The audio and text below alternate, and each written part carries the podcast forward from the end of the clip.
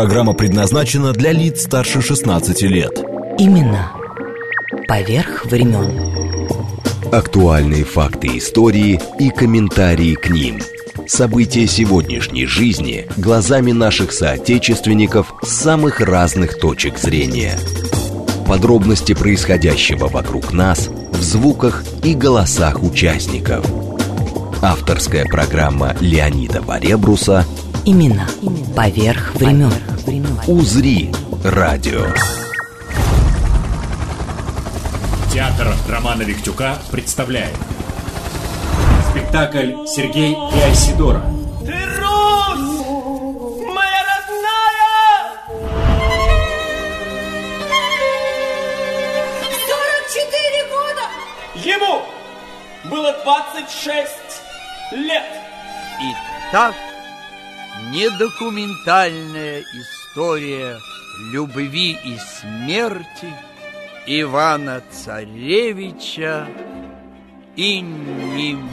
Это золотая голова. Есенин. Я Зенин.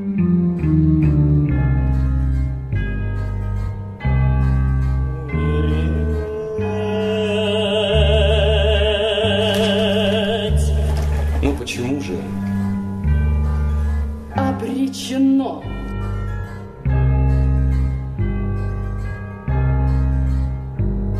Я тебя люблю. Молодой муж знаменитой мадам Дункан, молчащая знаменитость этого мужа. Я буду танцевать.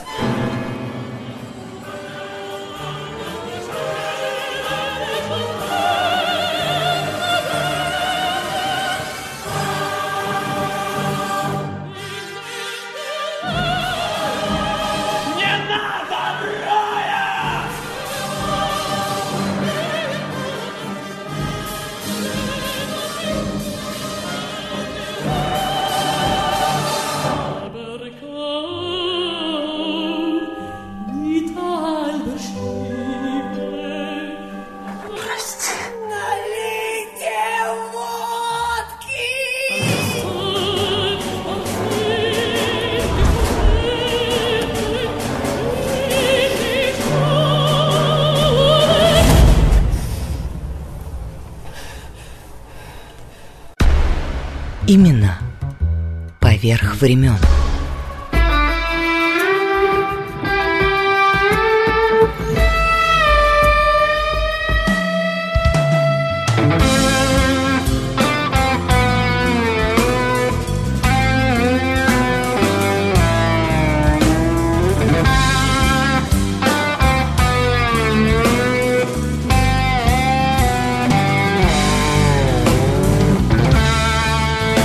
Здравствуйте, здравствуйте. Как вы уже, наверное, поняли, из начала нашей программы, ро- э, где ролик был с э, спектакля, со спектакля, пардон, что-то я сегодня не собранный, погода плохая, вот, э, Сергея Айсидора, что мы говорим о поэте Сергея Есенина, короткая жизнь которого, ну, там, около 30 лет ведь всего, Ой, прошла очень быстро от на дороге такой вот жизненной от Рязанского Константинова на Оке до нашего города на Неве, до Санкт-Петербурга. И вместилось всего действительно в 30 лет с октября 1895 по декабрь 1925. В Константиново, естественно, мы сегодня побываем. На Неве в городе на Неве я был вот несколько дней назад, поклонился, конечно, памяти Есенина, потому что когда-то, господи, это же было черти когда, сколько лет назад, э, мы студентами протестовали против взрыва гостиницы «Англитер». Но все равно, конечно, взорвали, построили новую, но важна память места, в принципе. Вот. э, мои гости сегодня, которых когда-то объединял один театр, грандиозный, по-моему, театр Таганка времен Юрия Любимого. Влад Маленко, поэт, баснеписец. Господи, я как начну перечислять. Режиссер, актер, и его коллега по цеху Игорь Неведров, но Игорь, вы слышали, актер теперь театра Романа Виктюка, а Влад ко всему еще и художественный руководитель, то есть прямо вот для нас, как говорится, разговор ваш будет, художественный руководитель театра, что это я говорю-то, господи, музея Сергея Есенина. Видите, в Москве. Интересно, пишите смс или на Телеграм, Э, плюс 7 925 4 восьмерки 94 8 и телеграмм для сообщений говорит МСК Бот. Ну что, ребята? Черный человек, ты так... не смеешь этого. Ты ведь не на службе же живешь водолазовой, водолазовой. Черного человека же ввел Александр Сергеевич. Там еще в Моцарте он у него возникает, ага. в маленьких трагедиях проходит через весь 19 век. И вот Сергей Есенин в, в этой интересной вещи, которые, с которой Игорь сейчас начал цитировать. Он Ж... у нас сам третей сидит. А? Сам третей сидит. Черный человек. А, да, у да. Пушкина. Да, да. Вот и мне кажется, что он сейчас между нами сам третей сидит. Я вот такой вот хочу угостить тебя, Игорь. Давно не виделись мы. А вот Сергею Есенину. Мои, ну, я думаю, извини, Влад, слушателей тоже естественно. Да, послушайте, пожалуйста, друзья. Вот Слава твоя почти сравнима со славой дождя и снега, со славой вещего Серафима или Олега. Ты такое выбил тату на русской душе, что горько от слов во рту больше ста лет уже. Женщины с воплем победным, женщин с воплем победным превращал ты в свое ребро, и не можешь быть медным, ибо суть твоя — серебро. Сам себя ты купал в молоке, посылая к вселенской маме. На венчание в церковь явился с розой в руке и жабой в кармане. Глухо пел, как алуша, на осенний встав весы и высоцкий хлопуша. Внебрачный твой сын, а еще чародей, еще божественный психопат. Мы давно догадались, чьих рук и дел сегодняшний листопад. Говорим о Сергее Есенине. Парни, я вас очень рад видеть в этой студии. Спасибо большое. И, знаете, почти скандируя «Есенина». Божественный психопат. Ничего себе, вот это поворот. Там Есенин жил логопед, у меня еще есть, знаешь, на, на, на останках и других планет. Вообще, конечно, для чего нужен поэт на Земле? Как вы думаете, друзья? Ну, я, я, кто из нас поэт? У меня нет готового ответа, но мне кажется, что поэт он э, прислоняет ухо ко времени и предупреждает, подлечивает, да, что-то такое наговаривает. Есенин ведь молитвенный человек и по краю ходивший, такой удивительный, ну, да. умный э, русский парень, который самую светлую свою штуку, как мне кажется, дописал и назвал «Ключи Марии», такой манифест. Ему было года 23, наверное, это было в 18 году. Вы читали? Всем советую, друзья. Это, это не стихи, это вот его, а, его мысли такие, такие океанические какие-то, э, древесные, небесные. Почитайте, вот, вот подержите в руках эти ключи, ключи Марии, и, наверное, что-то, какая-то тайна, все равно про Есенина тайна не откроется до конца. Ну, естественно. Он человек таинственный. Кстати говоря, очень театральный, о чем я хотел бы с Игорем поговорить. Ну, и опять же, вот в этих стихах, в твоих, а, Высоцкий Хлопуша, внебрачный твой сын. Ну, Влад, ну вообще. Ребята, а у меня почему-то со школы отложилась дурацкая, и во все корабли в поезда вбита красная наша звезда. Почему? А почему-то, знаете, еще никто не вспоминал. Вот все говорят, лицом к лицу, лица не увидать, большое видится ну, про лыжи это понятно, это не, как нет, и никогда не, ну, как бы продолжение, продолжение, когда кипит морская гладь, корабль в плачевном состоянии, земля, корабль. Вот это же очень современная вся э, вообще молитва. То, что вот Есенин э, тогда нам оставил, начертал на этих фресках своих, э, вбил это тату на русской душе. Э, да. Он... Но здесь есть момент такой, конечно, что когда он писал, что если черти в душе гнездятся, значит, ангелы жили в ней. То есть даже в своем отрицании, в своем богохульстве, которое там в определенный период он э, излучал, все равно в этом есть какая-то такая исповедальность и надрыв. Вот русский надрыв, ничего с ним не сравнится. Еще Достоевский про это начал писать, и э, это... Да-да, надрыв, надрыв. Вот, Карамазовых. А, а, а если вернуться в, в этот момент с молитвенностью, есть ранние стихи его, Есенина, такие прямо они Прочитай, такие наивные. Шел Господь пытать людей в любови. Выходил он нищим на кулишку. Старый дед на пне сухом в дуброве жамкал деснами за черствелую пышку. Увидал дед нищего дорогой на тропинке с клюшкой железной, подумал, ишь, какой убогой, знать, от голода качается болезный. Подошел Господь, скрывая скорбь и муку. Видно, мол, сердца их не разбудишь. И сказал старик, протягивая руку, «На, пожуй, маленько крепче будешь». Ну, такие вот, какие-то такие простые стихи, но про главное. Он, про, он пробивался, он, он достаточно средне сначала пописывал, но потом вдруг пробился к такому уровню удивления, что вот зацепил, зацепил. Так вот был в нем и Блок, конечно, и Клюев, все-все-все. И он подыгрывал, он же такой и, хит, и хитрый, и умный, и, и предприимчивый, и театрал, и нашептывающий, и такой и колдун. Счастье, говорил он, есть ловкость ума и рук. Все неловкие души за несчастных всегда известны. Это ничего, что много мук приносит изломанные и лживые жесты. Кстати, ты знаешь, Игорек, я тут сделал, ну не открытие, наверное, но все-таки поделюсь с вами, друзья. Вот у Высоцкого солдаты э, землю, э, как титаны, ногами, да, э, толкают, и земля крутится, и все говорят, какой образ? Это, это Есенинский образ mm. из Пугачева. Mm-hmm. Там каторжане крутят землю. И Высоцкий, когда репетировал, просто они много играли, естественно, он просто взял, каторжан сделал. Но не Есенин, как говорят восточные мудрецы, лучше это кто копирует у лучшего. Есенин тоже взял у древних этот образ, там это, боги крутили землю. Тут каторжане, тут солдаты, понимаешь? А все вот такой вот шекспировский театр.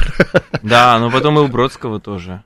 Ну, почему-то там не, прямой, не прямая цитата, но пилигримы э, вот почему-то у меня сразу возникли, которые идут, идут, да, идут, да, идут, да, идут, да, да, да. Ребята, ну, может быть, потому что мы сейчас фильм про Володина, про Александра снимаем, да, mm. Моисеевича. Мне почему-то из его стихов э, простите, простите, простите. Он все время прощения у всех просил. Вот как-то вот... Я, Влад, что хотел э, спросить, что вот на душе-то что вспоминается и что тебя именно к музею притягивает. То, кстати, ребята, извините, стихи не стареют как люди, а спектакль Сергея и Айсидора это прямо к Игорю. Mm. Вот, теперь посмотрю. Очень все эмоционально, только Айсидора дурой-дурой. Юра Марина. Ну, надо обязательно посмотреть, сходите, вы что? Ну, я уже видел, у него в пятницу был спектакль. Всех, в пятницу, в минувшую был. Спектакль удивительный. Это Виктюк поставил его таким одним широким мазком. Вот так раз как он умел ставить. У тебя какой цвет э, Есенина, Игорь? Прости, что тебя перевел. Цвет? Цвет. Как, вот Есенин, у тебя какой цвет? А так он разный. Ну как, тут нельзя один, один взять цвет. А у меня светло-сиреневый почему? Светло-сиреневый, да? Ну, то от, вот от этих, потом, э, от, от какого-то слащаво-бирюзового какого-то и до кроваво-красного. Во-во-во-во. Все же боятся березок там с Есениным. А мы сейчас вот, когда делали сквер поэтов и арт-квартал, я говорю, а, а, а давайте, же у нас еще глава а, а, поэтов я Москвы. Говорю, а давайте пос, давайте березки, а все равно давайте. Классно. И так они хорошо там влупились. А, такие они а, стриптизерши эти, да, три березки стоят вообще такие.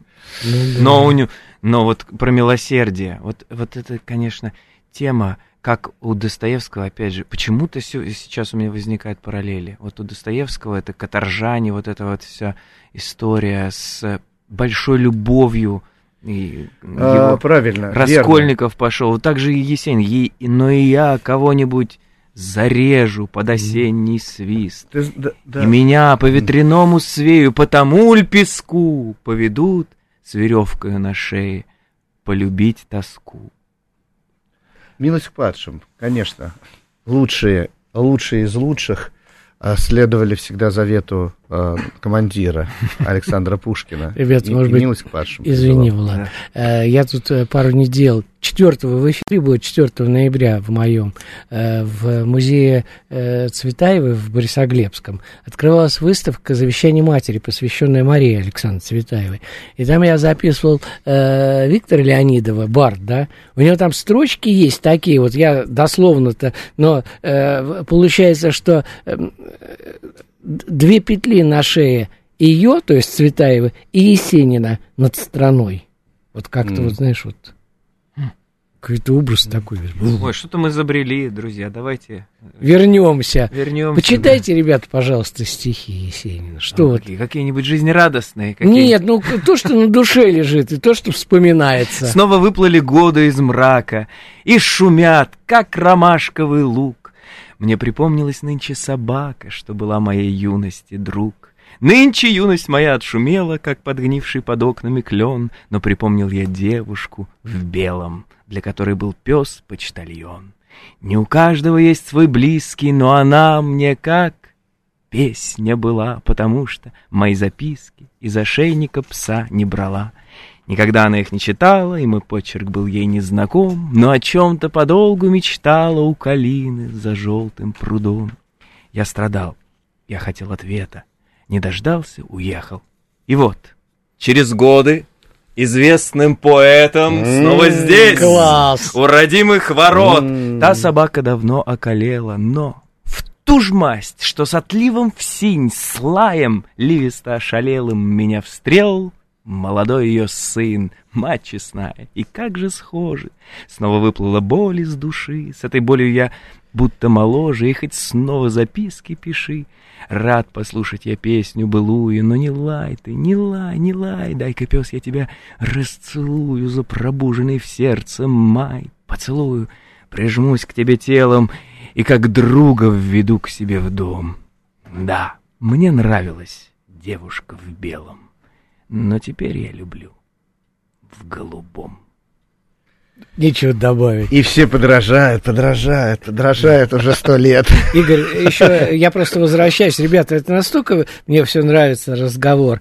А, вот про музей все-таки скажи, все-таки это же не только архивы, документы, это же жизнь все равно. Ну, мы зал сделал. Нам мы сейчас открыли выставку. Раска- и Оцените. назови адрес сразу, А, чтобы э, кто Да, это переулок Чернышевского, дом 4, строение 1, э, Есенин центр. Да просто Есенин центр вы вбиваете или Московский сквер поэтов. Да, да. А, выставка называется у нас Владимир и Сергей. Оцените. Ну да, тут Сергей Айсидора, вот Сергей-то тут сидит, Да. понимаешь, а Айсидора А, где-то И бегает. я вспомнил вот такой случай, когда в бане, в бане встретились Есенин с Маяковским. Ха, И э, припомнили вот, э- вот, эти, вот эти стихи, которые посвящены Пушкину. Александр Сергеевич, решите представиться, Маяковский. И Есенин говорит, Владимир, но вот у вас написано, вам стоять, нам, нам стоять почти что рядом. Вам на П, а, там, э, э, а мне на М, да? Ну да. Э, Мне, но, говорит, между этими буквами в алфавите есть только две, они идут подряд. И эти буквы «но». И он таким образом его, ну, так поддел.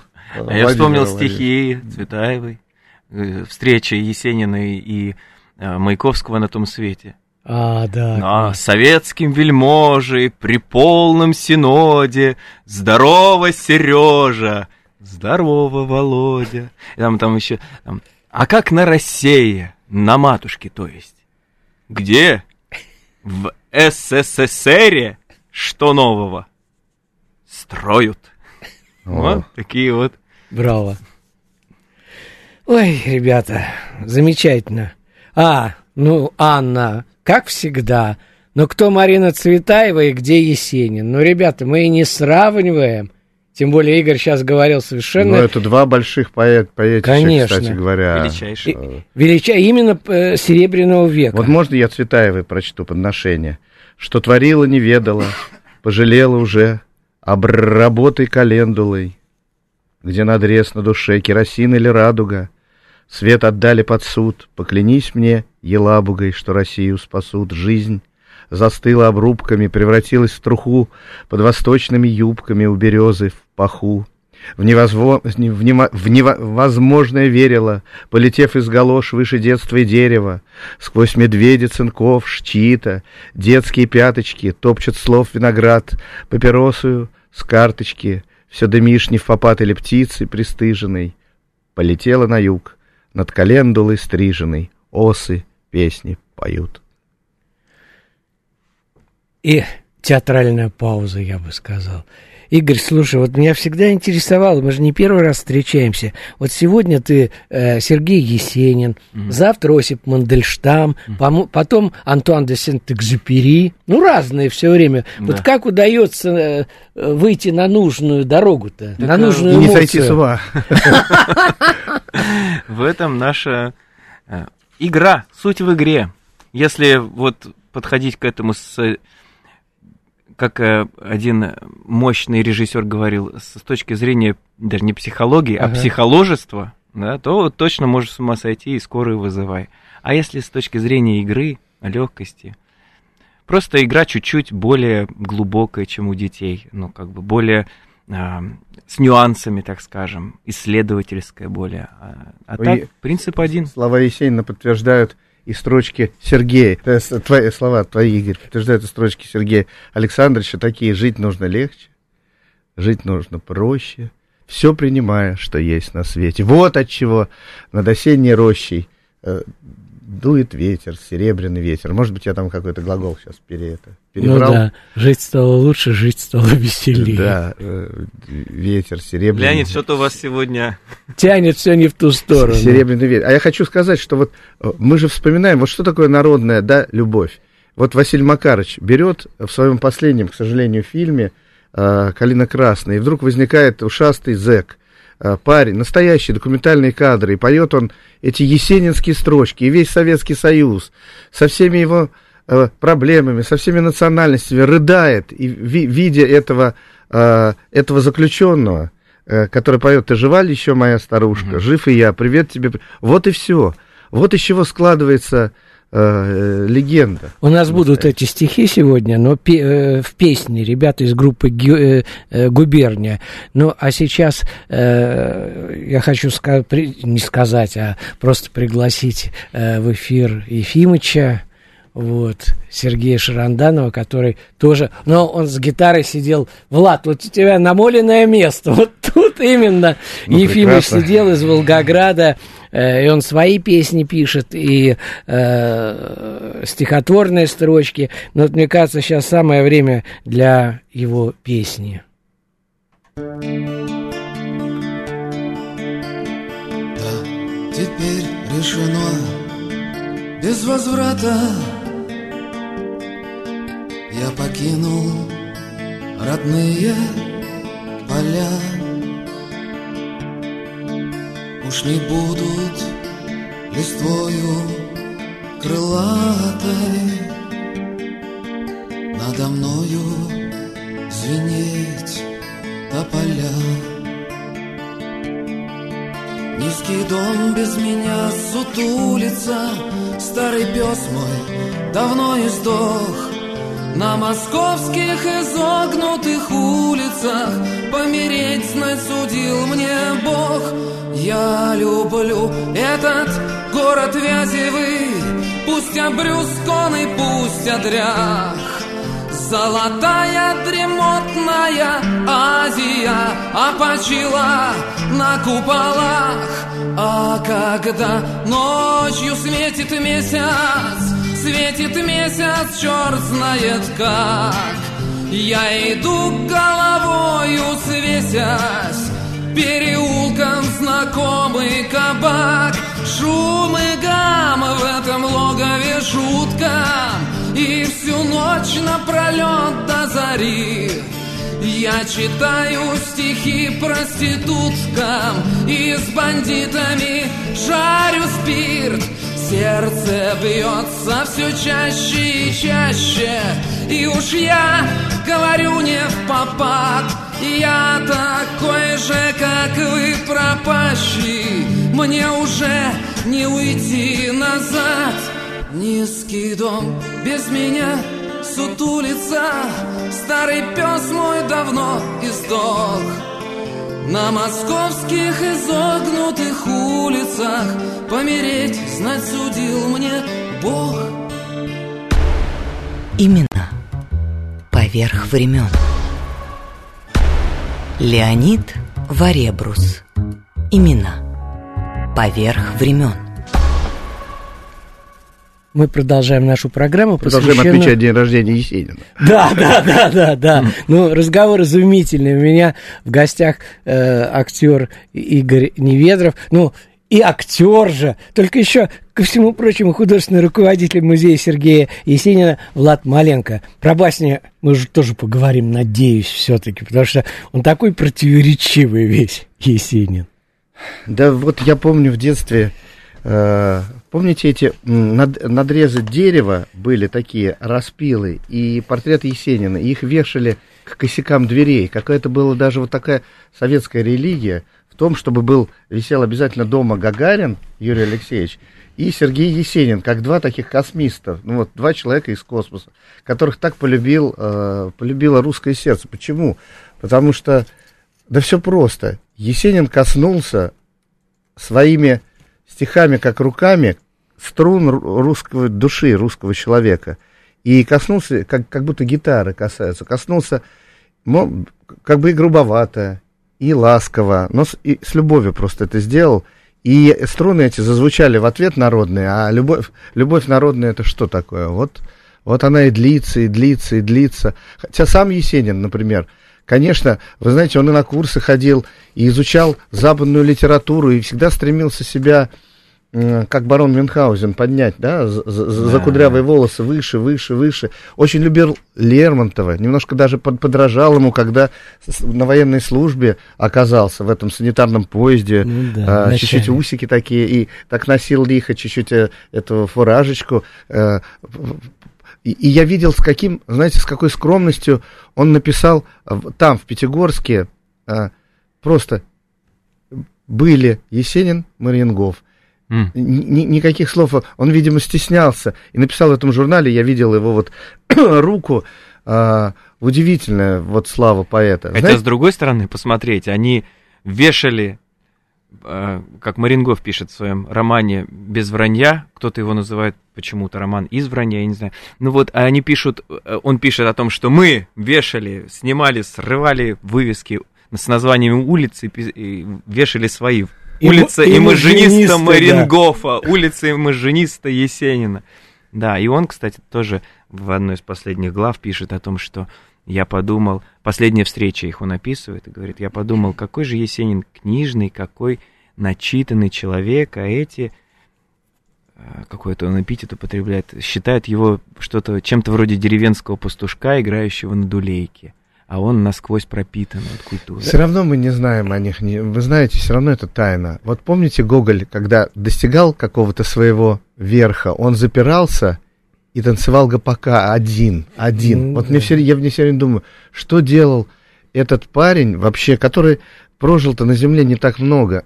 Что он делал, когда его не видела женщина, не видели люди? Знаете, он же, он же когда-то подключился к такому току, он рассказывает, что он с товарищем по Нижнему Новгороду бежал, и, и был впереди пожар. И все бежали, пожар, пожар, говорили. И вдруг эта толпа огромная остановилась и начала смотреть в другую сторону. Там просто на холме стоял человек, и это был Шаляпин, который, ко- который привлекал внимание больше, чем пожар. И Есенин сказал сам себе, я поеду в Петроград, и я достигну такой же славы. Я должен, как вот у этого Шаляпина. Я должен быть такой же махиной, такой же из меня должен засходить ток электричества.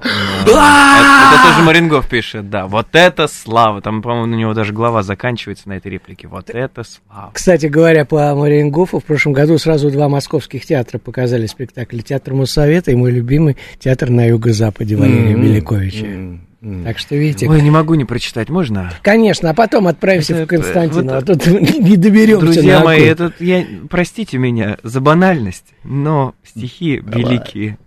Шагане ты моя, Шаганы. Шагане. Потому что я с севера, что ли. Я готов рассказать тебе поле, про волнистую рожь при луне. Шагане ты моя, Шагане. Потому что я с севера, что ли, что луна там огромней в сто раз. Как бы ни был красив Шираз, он не лучше рязанских раздолей, потому что я с севера, что ли. Я готов рассказать тебе поле. Эти волосы взял я у ржи. Если хочешь, на палец свяжи, я нисколько не чувствую боли. Я готов рассказать тебе поле.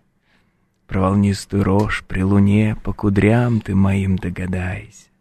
Дорогая, шути, улыбайся, не буди только память во мне Про волнистую рожь при луне. Шагане ты моя, шагане, потому что я с севера, что ли? И так далее. Ну, финал а, там великолепный, про девушку, которая тоже его любит или нет, он сомневается. Слушай, у мужиков-то на мокром месте глаза. А что ж творится с девушкой? Да, Слушайте, случай, у меня папа во втором классе, значит, у меня папа ну, простой рабочий человек. И задали стихотворение выучить. А я всегда с выражением читал. И во втором классе мне папа дал стихотворение ты жива еще моя старушка, ты жива еще моя старушка, не такой уж горький я пропойца, там, чтобы тебя не увидеть умереть, я пришел, прочел его с чувством, с расстановкой, потом были вопросы. Мама объясняла. Я уже представляю. Ой, ребята, э, кстати говоря, сейчас мы должны отправиться в Константиново, а то не успеем. И э, тут пришел вопрос, добрый день, а можете вспомнить, как играл Высоцкий в поэме Есенина про Пугачева? Это как раз, видимо, на твои слова. О, это Влад может и, и изобразить. Ну, ну да, я не сомневаюсь, ребята. Чуть-чуть подальше от микрофона отодвинуться и проведите! Сейчас Нет, он ну это что, сделает. Там был, там был главный э, актер, которого, которого увлекался Любимов Николай Губенко. Да. И ему подражали, и Высоцкий. Но все прислушались все равно к интонациям, потому что сестры Есенина приехали в, в театр, Mm. и это было очень важно. Их расспрашивали. А, И Эрдман был рядом, его друг. Вообще спектакль-то возник потому, что вы, подозреваете, что э, это вообще величайшая вещь была написана на заказ, для, и, и- они поругались с Мерхольдом, потому что Мерхольд сказал, Сергей, это невозможно играть, это Мгм. надо сокращать, это надо э, туда вклеивать какие-то э, ин- интермедии, а тот сказал, нет, ни одного слова не дам изменить, ни одной буквы, иди ты, да сам ты иди. И, в общем, в результате хи- Пошли. хитрый и мудрый Юрий Петрович Любимов позвал Николая Робертовича Эрдмана, друга, кстати, Сергея Есенина, и Эрдман, написав интермедии, спас это действие, потому что он написал э, в прозе э, смешные вещи, когда выходила Инна Ульянова, изображавшая царицу, и играла барочная такая музыка, вот, и тогда вот эти голые ребята, которые пот- потом выскакивали все в опилках и в занозах, а на них было э, интересно смотреть, потому что они не постоянно были, ну, и вы бы час, наверное, не выдержали вот, вот Такого такого вот напора, да. на- на- напора. Вот что я хочу сказать. А теперь отправляемся в Константиново Татьяна Мирошниченко. В те дни, когда на свет появился Сергей Есенин, в Рязани праздновалось 800-летие города. Видимо, свыше был дан такой подарок Рязанской земле – рождение такого поэта. И издавна сложилась традиция в первые выходные октября, по старому стилю Есенин родился в сентябре, но по новому стилю это 3 октября. И вот в первые выходные октября в Константиново проводятся литературные праздники. Ну, а понять творчество лучше, э, соприкоснувшись с тем местом, где прошло детство, отрочество поэта. Ведь э, тогда закладывается и характер, и душа развивается. Ну, прежде всего, это дом родителей. Он, правда, восстановленный, подлинно сгорел. Но все равно там все постарались сделать так, как было при Есенине. Дом совсем малюсенький, даже удивительно, как там умещалась, в общем-то, довольно большая семья. И Есенин всегда стремился сюда. Порой сидит с кем-нибудь в кафе и говорит неожиданно, а не поехать ли в родное Константиново? Если э, собеседник соглашается составить компанию, едут вместе, если нет, один срывается. И в кармане его пиджака после гибели поэта нашли билет в жесткий вагон ценой 26 копеек, по которому он в последний раз посетил родные места. Стоя перед домом, прежде всего, Хочется смотреть на дерево, которое помнит поэта. Сейчас оно уже огромное, когда-то оно было э, юным, как и сам поэт. Казалось бы, такая короткая жизнь, но какая емкая, сколько она всего вместила разного. И он писал, «Я любил этот дом деревянный, в бревнах теплилась грозная морщ, наша печь как-то дико и странно завывала в дождливую ночь, голос громкий и всхлипень зычный, как о ком-то погибшем, живом. Что он видел, верблюд кирпичный, в завывании дождевом? Видно, видел он дальние страны, сон другой и цветущей поры, золотые пески Афганистана и стеклянную хмарь Бухары. Ах, и я эти страны знаю, сам немалый прошел там путь, только ближе к родимому краю. Мне бы хотелось теперь повернуть. И совсем рядом с маленьким Есенинским родительским домом земская школа, называлась она интересно Константиновское земское училище. На самом деле начальная четырехклассная школа, куда одновременно с восьмилетним Сережей поступило 40 мальчиков и девочек, а вот когда заканчивали, всего 11 осталось, потому что крестьяне считали, что главное для ребенка заниматься хозяйством, помогать родителям, учиться крестьянскому ремеслу, ну а в школе научиться немножко писать, немножко считать, немножко читать, да и хватит. А вот родители Есенина хотели, чтобы он получил хорошее образование. А, правда, а, он проучился дольше на год в этой школе, потому что э, за озорство остался на второй год. Э, в погожий денек подговорил мальчишку бежать из душного класса на реку. Он все схватывал на лету, ему не нужно было готовить дома задания, он все успевал выучить в школе. Он перечитал все книги из школьной библиотеки, затем из личной библиотеки учителей, очень любил и поэзию Кольцова, Никитина, конечно, Пушкина, Лермонтова. Любимого писателем на всю жизнь стал Гоголь. А, и закончил он школу с хорошими отметками.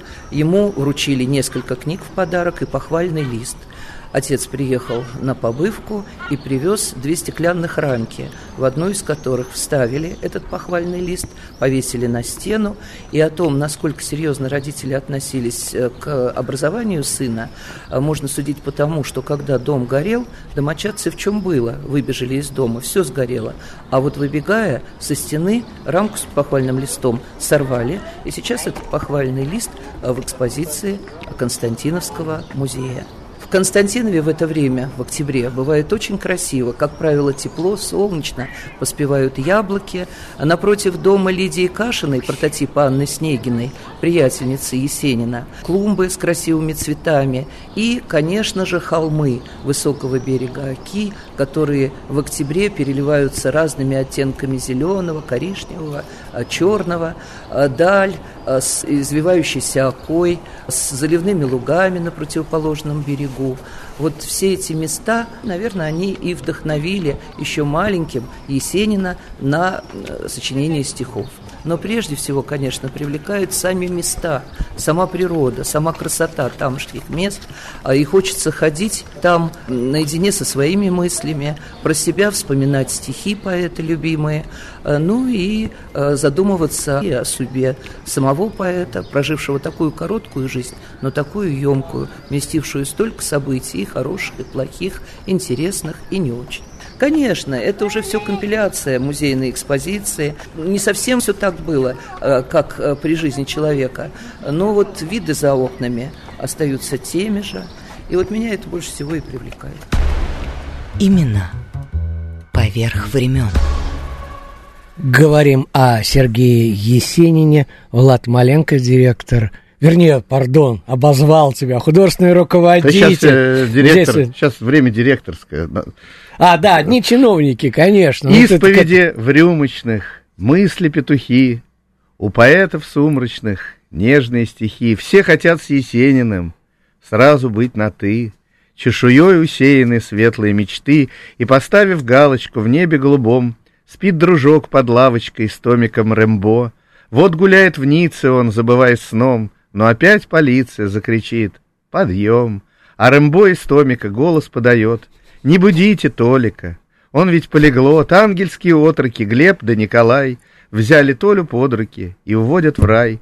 Слюни, как ребенок, он распустил теперь, А вдали бьет колокол, кружится метель. Винтовая лестница, виден небо клок.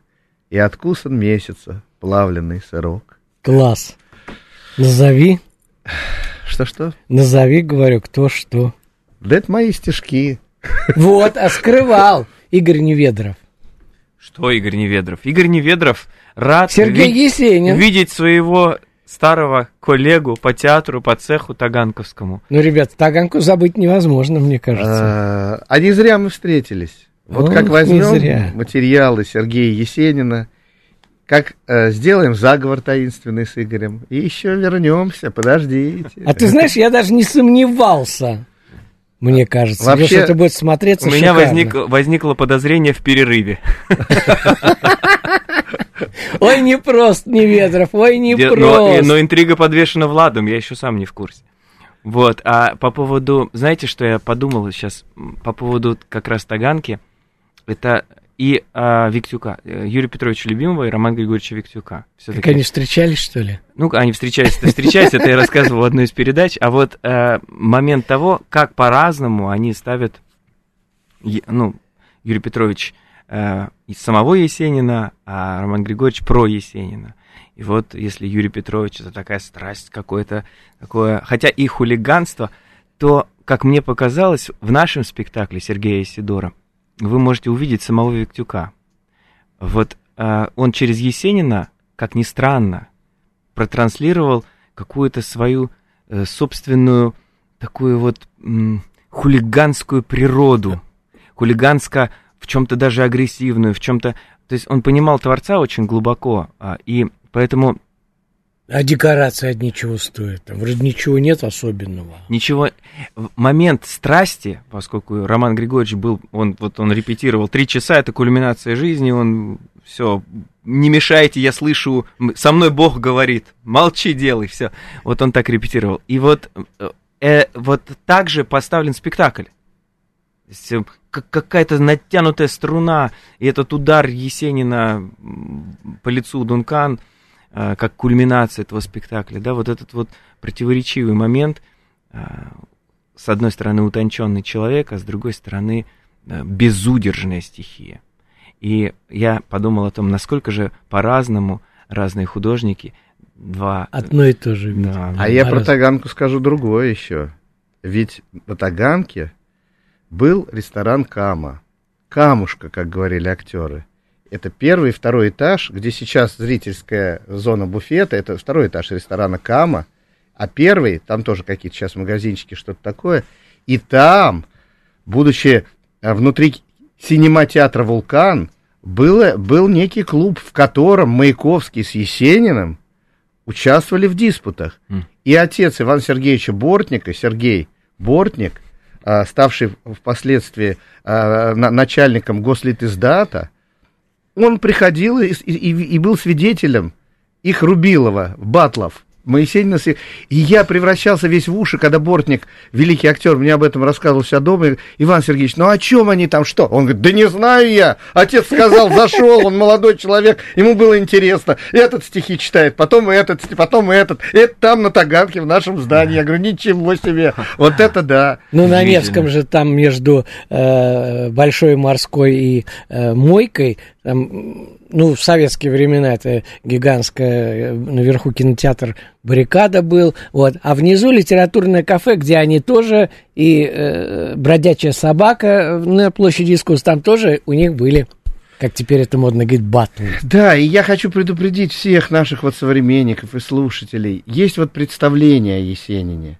Но, пожалуйста, э, пробейтесь сквозь вот эту кору, размойте ее, разрежьте ее, пробейтесь к, какому-то настоящему, живому Есенину, таинственному, непостижимому волшебнику.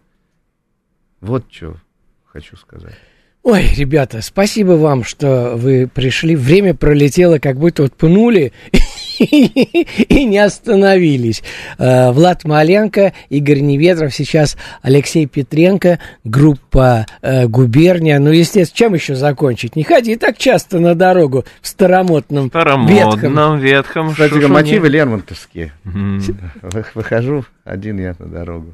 В старомодном ветхом шушуне. Туман, низкий путь лежит.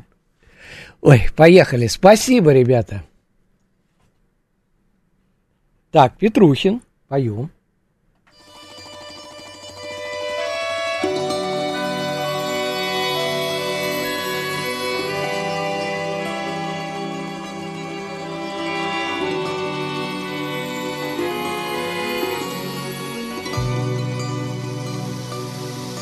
Ты жива, еще моя старушка. Жив и я, привет тебе, привет. Пусть струится над твоей избушкой Тот вечерний негасимый свет. Пишут мне, что ты, тая тревогу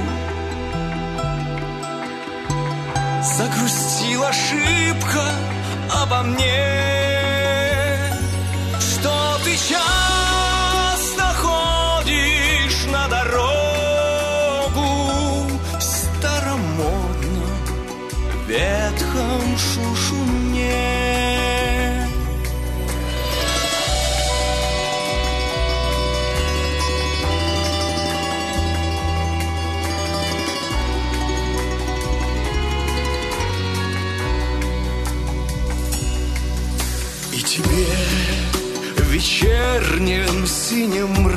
мраке Часто видится одно и то ж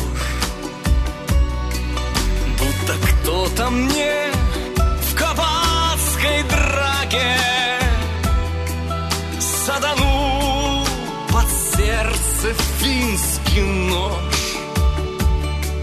Ничего, родная, успокойся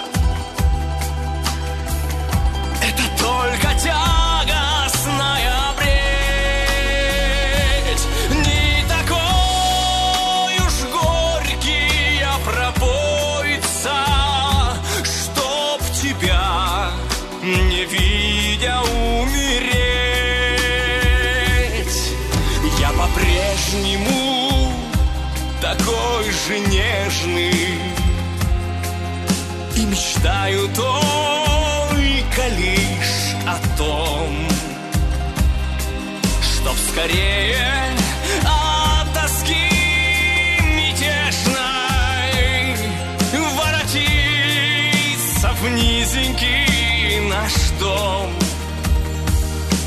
Я вернусь, когда раскинет ветви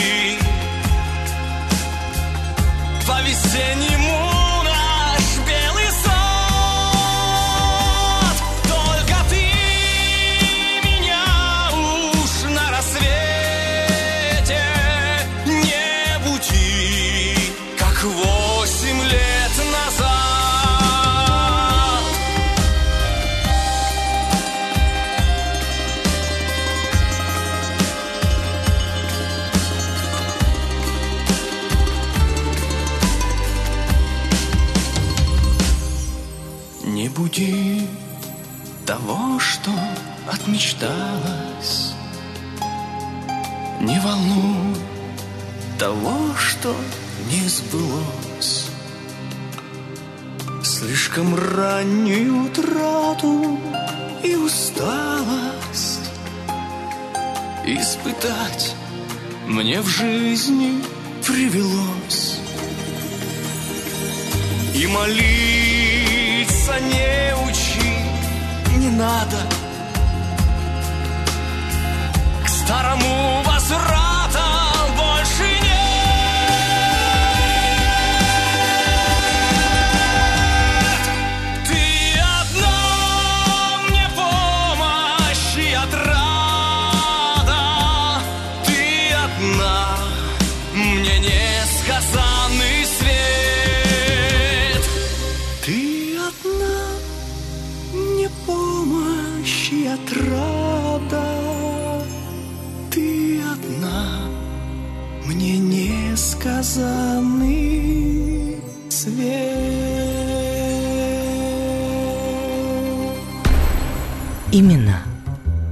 поверх времен. Внимание, внимание! Говорит Москва. 94 и 8. 16 часов в Москве в студии с новостями Евгения Фомина. Здравствуйте. Израиль заявил о вступлении Хизбаллы в войну. Глава Минобороны страны Йоаф Галланд сказал, что движение будет расплачиваться за это. Мы должны быть готовы к любой возможности. Впереди нас ждут большие испытания, сообщил министр. Он напомнил, что ровно две недели назад палестинская группировка Хамас развязала войну против Израиля. С начала эскалации боевики ливанской Хизбаллы несколько раз наносили удары по Израилю, однако масштаб столкновений оставался ограниченным. СМИ писали, что США призывают Израиль не начинать кампанию против Ливана, чтобы не распространять боевые действия за пределы сектора газа. Срочное сообщение с ленты информационных агентств. В МИД России вызван временный поверенный в делах Чехии в России. Все подробности в следующем выпуске. Глава Пентагона пообещал продолжить военные поставки Украине. Ллойд Остин заверил украинского коллегу Рустема Умерова, что будет добиваться обеспечения ВСУ необходимыми ресурсами. Также министры обороны двух стран обсудили результаты встречи контактной группы по обороне Украины на прошлой неделе в Брюсселе. Накануне Джо Байден направил в Конгресс запрос на оказание финансовой помощи Киеву в течение года. Ее размер составил 61 миллиард 400 миллионов долларов. Спортсмены из Беларуси примут участие во Всероссийской спартакиаде. Соревнования пройдут 9-18 февраля 2024 года в пяти регионах. Будет разыграно 108 комплектов наград в олимпийских видах спорта. Это биатлон, бобслей, скелетон, горнолыжный спорт, керлинг, конькобежный спорт, шорт-трек, лыжные гонки, лыжное двоеборье, прыжки на лыжах с трамплина, санный спорт, ски-альпинизм, сноуборд, фигурное катание, фристайл, хоккей.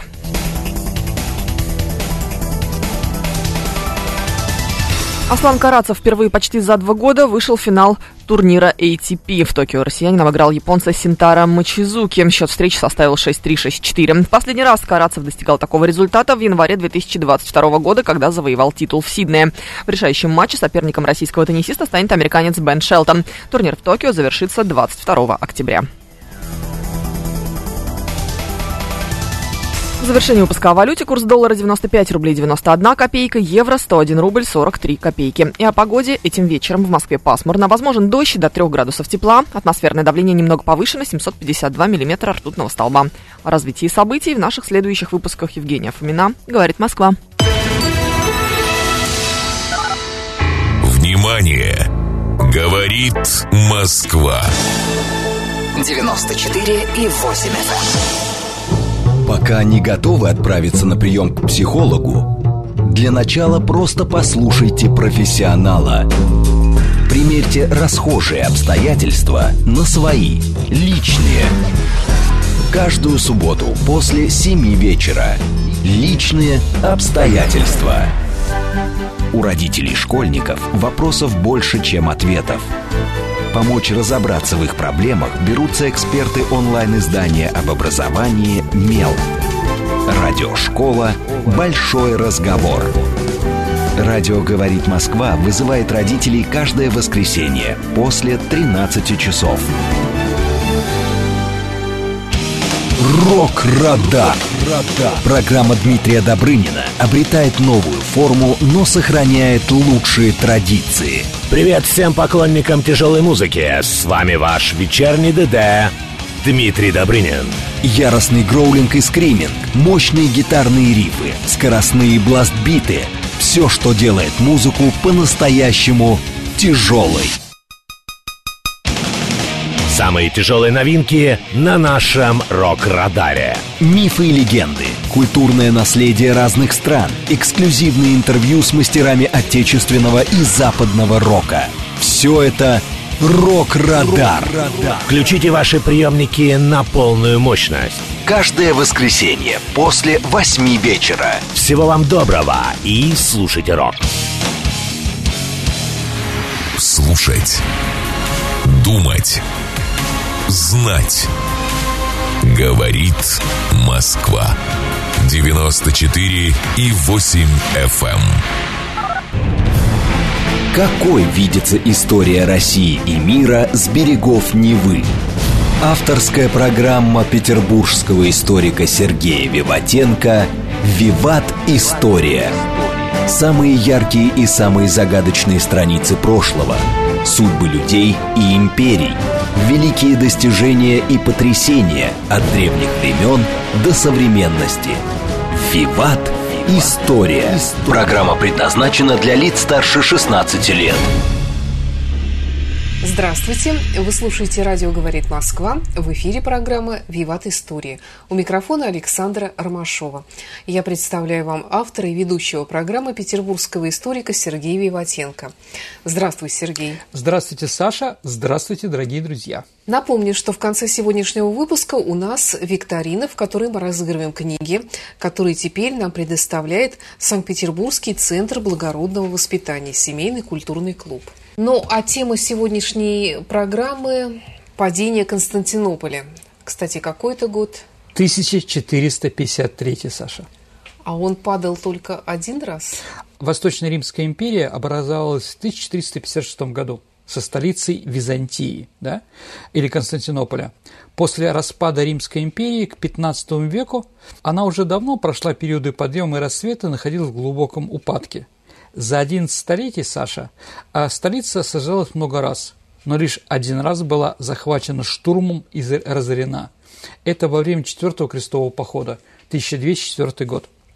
Захватив город, крестоносцы создали латинское государство со столицей в Константинополе, в то время как на месте остальной части Византийской империи возник ряд государств-преемников, ну, Никейская империя, Эпир, Трапезунд и другие – их правители боролись как с союзниками против латинян, да также боролись и за византийский трон.